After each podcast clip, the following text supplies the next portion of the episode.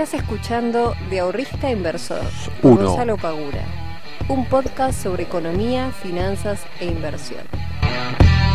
Muy buenos días, muy buenas noches, muy buenas tardes para todos y para todas. Bienvenido a un nuevo capítulo del podcast de Invertir Conocimiento llamado De Ahorrista a Inversor. Este es el capítulo número 76, si no me equivoco, creo que sí. Eh, llevamos muchos capítulos. Si estás recién comenzando, te diría que escuches los primeros y vayas también escuchando los últimos, así te vas manteniendo actualizado eh, con todas las cosas que están pasando hoy en día, así vas mechando un poquito entre lo viejo y lo nuevo, porque tenés un montón, un montón de contenido para escuchar y para aprender. Nos dedicamos a la enseñanza financiera, nos dedicamos a ayudar a las personas a que puedan justamente gestionar correctamente su dinero y aprender cómo pueden invertirlo de una manera correcta y de una manera simple, porque la idea es bajar las finanzas y la economía a un plano mucho más mundano y que todo el mundo lo pueda comprender de una manera bien concreta y sencilla. Porque existen un millón de personas que saben de finanzas, pero hay algunos que, bueno, evidentemente tienen ganas de eh, hablar más difícil de lo que realmente hay que hacerlo y bueno, no se entiende nada y se desmotiva muchísima gente por eso, pero el mundo de las finanzas te puedo asegurar que es bastante más simple de lo que parece. Así que bienvenidos y bienvenidas para aquellas personas que estén escuchando el podcast por primera vez. Lo que les pido, al igual que a todo el mundo que escucha este podcast, que lo comparta, que eh, lo ponga en su Instagram, etiquete al Instagram de Invertir Conocimiento. Si no nos siguen en Instagram, síganos porque también subo varios videos ahí que te van a ayudar. Así que síganos en Instagram, arroba Invertir Conocimiento y compartan este podcast. Así cada vez va llegando a más y más personas, que ya son más de 2.200 personas lo que tienen este podcast de seguidores y vamos creciendo cada vez más y más. En el día de hoy vamos a estar hablando de un tema muy particular, un tema que a mí me parece que es clave al momento de, invertir, que es el, el miedo a, fracasar, ¿no? El miedo a, que no te salgan las cosas como, como las tenías planeadas, que es algo que nos paraliza mucho y que probablemente sea una de las causas de del fracaso de las personas, es decir, es la profecía autocumplida, el creer que vamos a fracasar después nos lleva a fracasar. Pero vamos a hablar más adelante sobre eso. Primero quiero hablar un poquito sobre los temas de actualidad, sobre lo que estuvo pasando en estos últimos días, en esta última semana, como siempre lo hacemos en este podcast. Bien, si hoy no lo viste, el Merval tuvo una caída del 5,20%, quedando en 40.471 puntos, eh, lo que hace que desde el punto máximo al cual había llegado retrocede un 17% aproximadamente, es decir, desde máximos cayó un 17% hasta la fecha. Había estimado anteriormente que para continuar el alza debía llegar a primero a los 40.700 puntos aproximadamente para luego los, eh, alcanzar los 53.000. No pasó ninguna de las dos cosas, luego de superar los máximos históricos medido en pesos, empieza a caer, retrocede un 17%. Por el momento la tendencia no hay un cambio, ¿bien? Sigue estando, eh, en el corto plazo estamos hablando, sigue estando eh, de, de tendencia alcista. Posibles retrocesos que pueda llegar a tener el activo, bueno, puede llegar en principio a los 38.550 un punto, eh, el punto siguiente sería los 35.362 y un punto crítico serían ya los 32.174 puntos. Anótenselo porque lo vamos a estar chequeando mientras tanto cuando vayan corriendo los días. Que de esto se trata, de ir chequeando las cosas que nosotros vamos estimando. Si llegara a romper los, 3.000, los 32.174 puntos, bueno, ahí ya estaríamos en una situación de posible cambio de tendencia, por lo menos en el corto plazo. Bien, pero por el momento es muy temprano como para estar hablando de cambio de tendencia, ya que fue un recorte por el momento. Bien, ahora que estoy grabando este, este podcast siendo las 10 y media de la noche, los futuros de Estados Unidos están retrocediendo un 1,11%. Bueno, eso nos puede indicar de que quizás el día de mañana abre rojo. Pero bueno, vamos a ver qué es lo que sucede. Bien, por ahora no nos adelantemos. En cuanto al dólar, los tipos de cambio, tanto MEP como contado con liquidación, están cayendo. Los tenemos por debajo de los 110 pesos. Eh, las negociaciones con la deuda, evidentemente, por lo que estuve leyendo recién, no, no estarían llegando a un acuerdo. Argentina no quiere bajar más y los fondos no quieren perder más tampoco. Por lo cual, evidentemente, está bastante truncado y está más difícil de lo que parecía.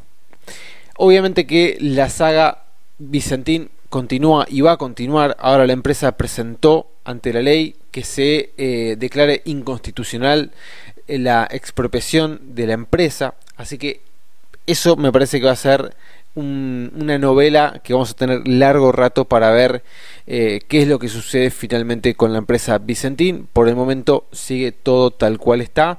Hay protestas en Santa Fe, hay este, las personas, hay movilizaciones de la gente que no quiere que se expropie la empresa. Bueno, vamos a ver qué es lo que sucede. Ya el podcast pasado di mi, mi opinión, así que no lo voy a volver a repetir. Em, está pasando algo particular en los mercados. ¿Qué, ¿Qué es? Bueno, entró de vuelta en una situación como de, no sé si miedo, pero calma, especulación, va a ver qué es lo que sucede. ¿Por qué? Porque ahora los mercados se empezaron a abrir, de vuelta a la economía de las mayores potencias del mundo. En Europa empezaron a eh, levantarse todas las cuarentenas y las economías empezaron a moverse nuevamente. Esto, obviamente, trae especulaciones para ver si en el futuro cercano va a haber una nueva oleada de contagios dada esta nueva situación. Es decir, España, Italia, Francia, todos los países que estaban en cuarentena y que los contagios habían bajado mucho gracias a que las personas estaban en sus casas, ahora que empezaron a salir, ahora que empezaron a movilizarse, que empezaron a estar en las plazas, que empezaron a abrirse el turismo, que se levantaron las barreras de las fronteras, etcétera, todo esto puede generar tranquilamente una nueva oleada de contagios y retroceder hacia lo que era la cuarentena total. Que si eso llegara a pasar, claramente va a golpear nuevamente los mercados. O sea, cuando se produce la pandemia, ¿qué pasa? El mercado derrapa, se cae, se cae pero se hace pedazos en muy poco tiempo. Luego repunta cuando más o menos se empieza a entender cómo se contagia la gente, el tiempo de recuperación, la tasa de mortalidad, etcétera. Cuando se empieza a entender todo eso y se tiene un panorama un poco más claro, la locura empieza a mermar y el mercado empieza a repuntar. Ahora, que ya tenemos mucha más información que hace 3-4 meses atrás, si empieza a haber una nueva oleada de contagios y se retrocede a los pasos anteriores, obviamente de vuelta esto va a golpear a la economía va de todo el mundo, ¿sí? va a profundizar la recesión y eso va a golpear a las bolsas. Por eso estamos en un periodo en el cual tanto las bolsas europeas como las bolsas de Estados Unidos, como las bolsas en Argentina y en toda Latinoamérica, se están tomando como un tiempo para ver qué es lo que empieza a suceder a partir de las nuevas implementaciones, de que de vuelta la gente sale a las calles y eh, a raíz de eso reaccionan tanto o para arriba o para abajo, obviamente. Creo, creo que de ser para abajo no va a ser con la misma virulencia que fue en su momento cuando todo esto era novedoso porque ya el efecto novedad obviamente ya no está, ya sabemos que existe este virus, ya sabemos que está en la sociedad, ya sabemos que está en cada una de las personas este, que pueden ser contagiadas, entonces ese efecto ya no está, por lo cual si llegara a caer el mercado a raíz de una segunda oleada, no creo que sería con la misma intensidad y velocidad que fue en la primera vez en marzo. Bien, entonces podemos ver un retroceso de los mercados tranquilamente. Es más, sería sano que así pasara. Porque si nosotros después de semejante suba, o sea, después de semejante repunte, no tenemos en ningún momento un retroceso, cuando se venga la baja va a ser mucho peor. Entonces sería bueno que los mercados comiencen a hacer un retroceso paulatino, controlado, sin este, ningún tipo de, de, miedo, pánico dentro de los mercados, para luego seguir su camino alcista. Entonces hay que seguirlo de cerca, hay que estar atentos porque hoy uno de los chicos estaba mandando gráficos en el, en el grupo de los análisis que está, que está haciendo él, En la comunidad nosotros constantemente estamos mandando información relevante, notas, y los chicos, bueno, empiezan a hacer análisis técnico y lo comparten en el grupo. Y eh, mandaba, creo que era eh, Banco Francés lo que estaba, eh, el activo que estaba analizando, y está, tenía marcados sus puntos en los cuales si llegaba al activo podía empezar a comprar. Ahora, lo que le decíamos, eh, tanto Maxi, que es un muchacho que también está en la comunidad, como yo, es mirar el panorama completo, porque si vos solamente te centrás en ver el activo y decir, bueno, si llega hasta, no sé, supongamos 100 pesos compro, pero del otro lado tenés los mercados internacionales y el mercado local que se está haciendo pedazos, bueno, evidentemente, por más de que vos tengas marcado el punto en 100 pesos, quizás caiga más, porque todo el mercado, la coyuntura, la macro, te está diciendo, che, ojo porque se está cayendo el mercado.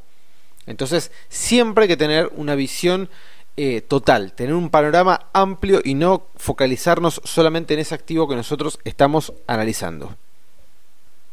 Dicho todo esto, ya vamos a pasar a lo que es el tema del día de hoy. El tema del día de hoy tiene que ver con el fracasar. No con el hecho de fracasar en sí mismo, sino con el hecho de el temor a fracasar. Que eso es lo que realmente a nosotros nos congela y hace que actuemos a un nivel mucho más bajo de que el, del que realmente podríamos estar rindiendo. El fracaso primero nosotros lo tenemos que cuantificar, tenemos que especificar qué es para nosotros fracasar. Porque si para vos, por ejemplo, perder 5 mil pesos es un fracaso, o si abrir una posición y que esa posición comience a ir en el sentido contrario al que vos necesitabas sea un fracaso, o que en todo el año no llegues a un objetivo sea un fracaso. Bueno, dependiendo de cada objetivo, dependiendo de cada persona, el fracaso va a ser eh, subjetivo, dependiendo de la coyuntura y dependiendo de lo que cada uno pretenda. Bien, ahora, el hecho de tener miedo a fracasar es lo que a nosotros nos paraliza, es lo que a nosotros nos lleva a tomar malas decisiones. ¿Por qué? Porque te lo voy a poner con un ejemplo muy claro.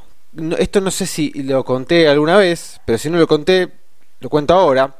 Yo hace algunos años jugaba al béisbol, deporte menos popular en Argentina no podía ver, pero tenía amigos de la infancia que jugaban desde muy chiquitos. Yo después de terminar el secundario comencé a jugar porque tenía ganas de deporte, comencé a jugar. Bien.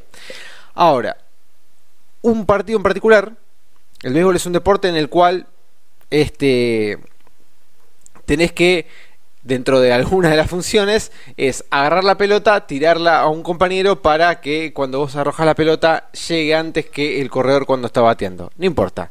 El caso es que al momento, cuando a mí en un partido particular me tocó agarrar la pelota, tirárselas a mi compañero, la tiré mal una vez. Eso automáticamente a mí me hizo un clic en la cabeza y tenía miedo a que si volvía a pasar la misma situación, de vuelta me vaya a equivocar. ¿Qué pasó? Creo que al, los 10 minutos pasó la misma situación Vino la pelota hacia mí, la agarré, la tiré, la volví a tirar mal. ¿Por qué? Porque no sé tirar, no. Porque tenía, estaba bloqueado mentalmente. Ya estaba mal predispuesto. En el momento que agarré la pelota, levantaba el brazo, ya eh, en mi cabeza decía, vas a tirar mal. Y cuando soltaba la pelota, claramente tiraba mal. Pasó una tercera vez. Vino la pelota hacia mí, la volví a agarrar. Cuando levanté el brazo, se me puso todo el brazo duro, cuando solté la pelota, se cayó, no llegó, un desastre. Después obviamente nos reímos, lo recordamos, pero a partir de ese momento, a partir de ese día, me costó mucho tiempo, mucho tiempo realmente, poder quitarme de la cabeza ese miedo a equivocarme. Si eso lo traspolamos y lo llevamos al mundo de las inversiones, si vos tenés una mala operación, una segunda operación mala, una tercera operación mala, a la cuarta probablemente ya estés, tan sesgado que es muy probable que ya vayas mal predispuesto y eso te haga equivocarte. Es la profecía autocumplida. Al momento que vos vas con la mentalidad de que te vas a equivocar, ya te estás equivocando porque ya estás entrando mal en la posición. Esto es fundamental que nosotros lo tengamos bien presente porque el fracaso en sí lo podemos asimilar y lo podemos afrontar. Nos equivocamos, no pasa absolutamente nada te levantás y lo vuelves a hacer de vuelta. Ahora, cuando nos invade el miedo a equivocarnos, nos invade el miedo a hacer las cosas mal, eso es mucho más difícil poder sacártelo de encima. Te lo digo yo porque me pasó en esa situación y me ha pasado también en situaciones de inversiones en las cuales me he equivocado recurrentemente y me ha tomado un tiempo en el cual he, tenido que dejar de invertir, he tenido que cambiar mi estrategia de inversión, he tenido que cambiar mi mentalidad al momento de encarar las inversiones para poder quitarme ese miedo al fracaso. Siempre que nosotros nos ponemos a invertir nuestro dinero siempre que nosotros vamos a encarar una situación, tenemos que hacerlo con una mentalidad positiva. Y esto no lo digo como un libro de autoayuda ni nada por el estilo. Esto es así. Si vos vas a una entrevista de trabajo y te sentás y cuando empezás a contarle a la persona que tenés enfrente, que es la que te va a contratar, tus todo tu currículum, le contás tus títulos, de tu experiencia, estás todo temeroso y, te y tartamudeas y no te van a contratar. Por más de que tengas un posgrado en la Universidad de Harvard, no te van a contratar.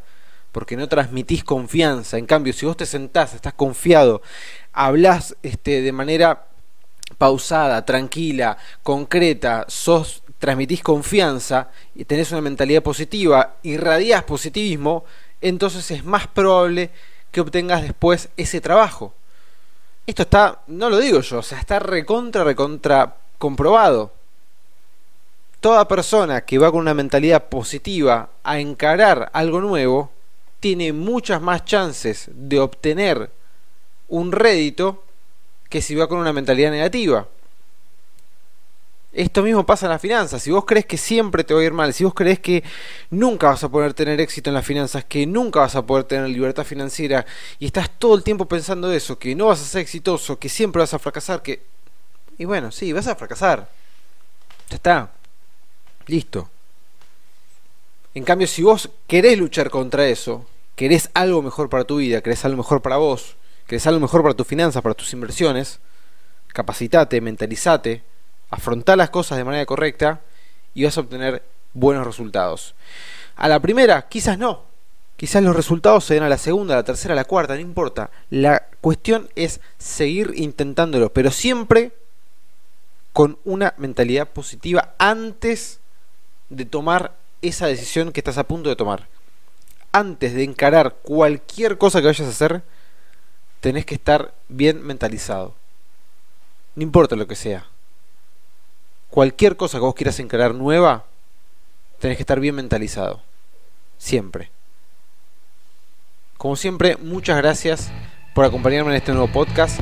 Nos veo la semana que viene. Hasta luego.